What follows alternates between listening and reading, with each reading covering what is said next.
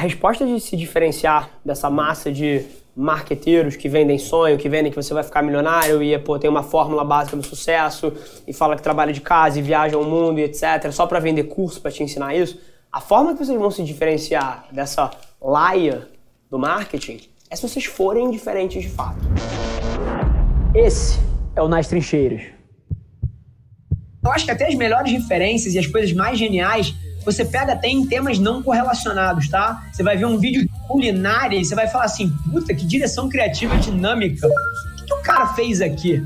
É, e aí pega e aplica isso num outro segmento, né? A criatividade no seu ápice é você pegar coisas que em teoria não tem nada a ver e trazer para um novo ecossistema. Eu vou dar um exemplo.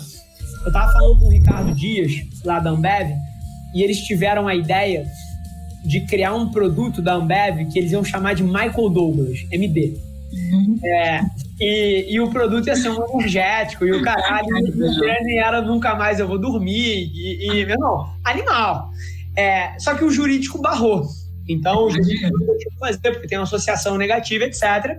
Beleza, eu quando vi isso, eu vi uma lata de energético. Então, na Ambev. A Ambev barrou. Cara, eu peguei esse conceito, Ambev não vai usar. Eu, eu peguei essa referência. Cara, e isso estava na minha cabeça aqui esquecido. Eu estava numa reunião com o CMO da Dominus essa semana e a gente arrebentou na campanha de pão de alho, estamos debatendo qual é uma próxima maior que a gente vai fazer. Eu falei assim, puta, cara, tem um campeonato de esportes que vai acontecer mês que vem que os caras que estão organizando o campeonato de Free Fire me mandaram o, o, o, a apresentação das cotas de patrocínio e etc. para as marcas entrarem. Cara, eu acho que tem uma oportunidade fodida aqui de conectar Dominos com esportes, porque eu acho que os gamers são um puta mercado de pizza, né? E, cara, como é que eu faria isso? Cara, a gente patrocina esse campeonato de Free Fire, que vai ter Dominos na porra toda lá, e a gente cria um combo Michael Douglas.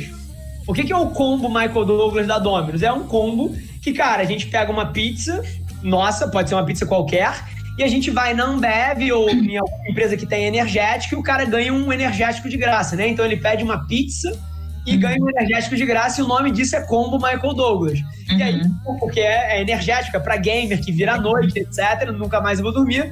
Então, tipo assim, eu peguei um negócio que era um produto da Ambev e não foi usado, estava na minha cabeça, e, cara, eu pego esse negócio. Essa foi muito literal, porque eu usei o mesmo nome.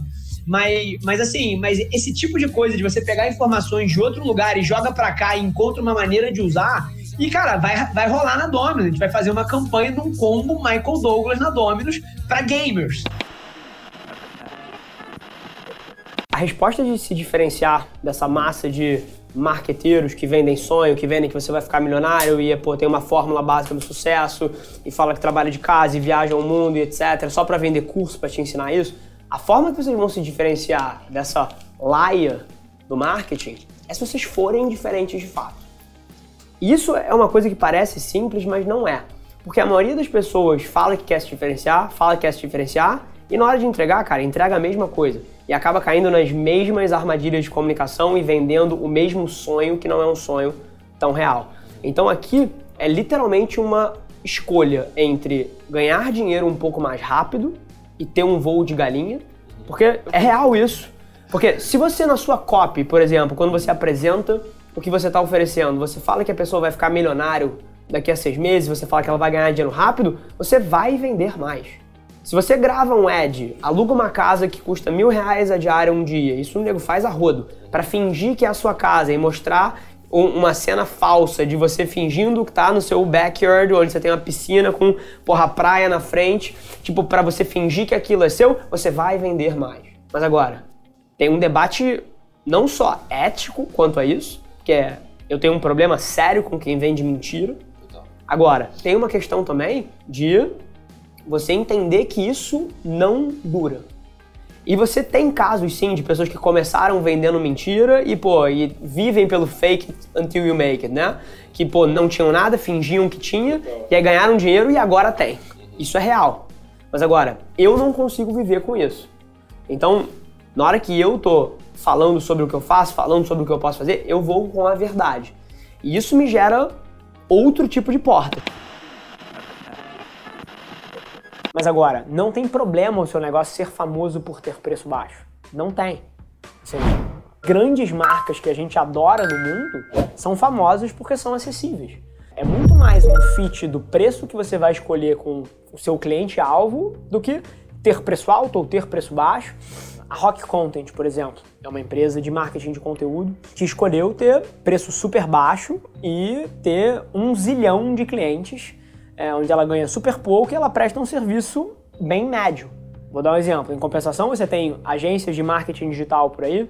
Eu falo agência de marketing digital por aí porque a gente não é uma agência de marketing digital. A gente faz muito mais que isso, mas tem agências de marketing digital aí que cobram cinco vezes o que a Rock Content cobra e tem bem menos clientes e, pô, e tem uma margem muito maior por cliente.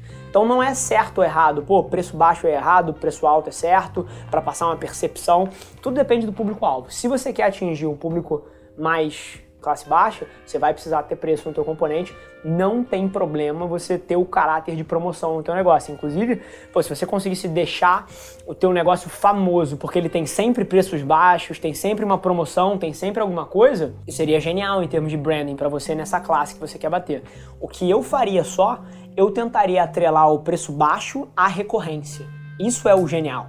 Então, por exemplo, você não dá o preço baixo por dar o preço baixo. O que, que eu faria? Por exemplo, você quer ser famoso por preço baixo, por esse tipo de coisa?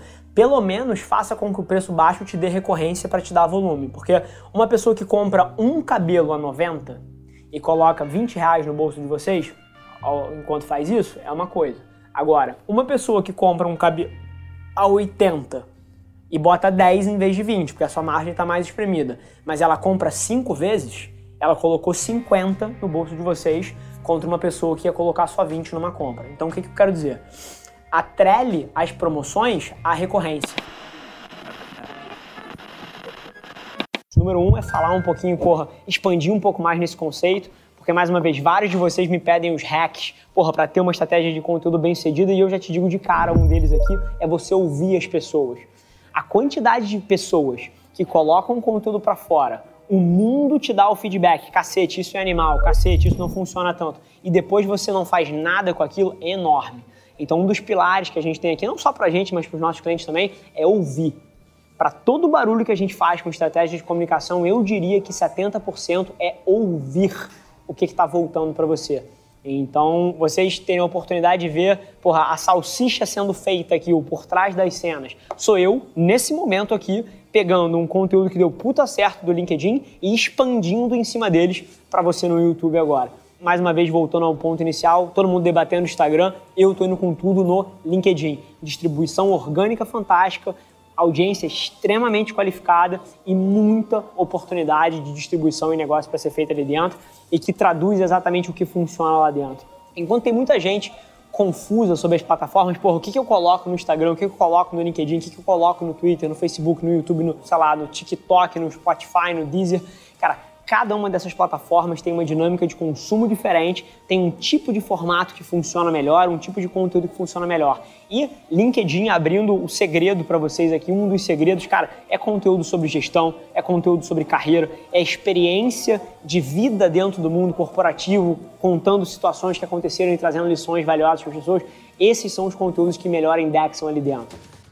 Esse foi mais um episódio da nossa experiência em áudio. E como eu já falei, eu adoraria saber que você está gostando do que a gente está compartilhando por aqui. Então não esquece, se você está tirando valor desse conteúdo, ia significar o um mundo para mim, que você tirasse um print da sua tela, postasse no Stories me marcando e aproveita para ir na sua plataforma favorita também e deixar um rating de cinco estrelas e um comentário lá, ajudando a gente a construir essa comunidade tão vibrante que move o Brasil para frente através do empreendedorismo e que fala desse Brasil que dá certo. É um prazer ter vocês comigo e a gente se vê no próximo episódio do podcast.